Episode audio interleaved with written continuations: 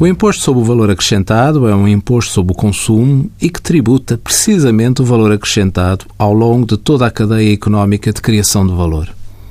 A base tributável é precisamente a diferença entre o IVA liquidado aos clientes e o IVA deduzido nas aquisições.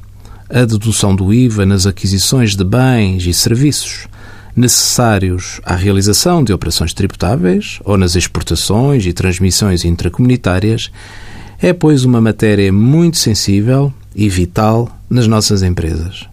Na gestão corrente dos negócios, é comum as faturas atrasarem-se, extraviarem-se ou até mesmo serem recepcionadas, mas ficarem esquecidas.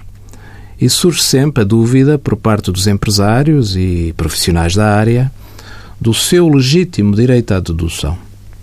O Código do IVA concede um prazo de quatro anos para o exercício do direito à dedução que se aplica a estes casos, desde que, em qualquer caso, a referida fatura não tenha sido contabilizada anteriormente.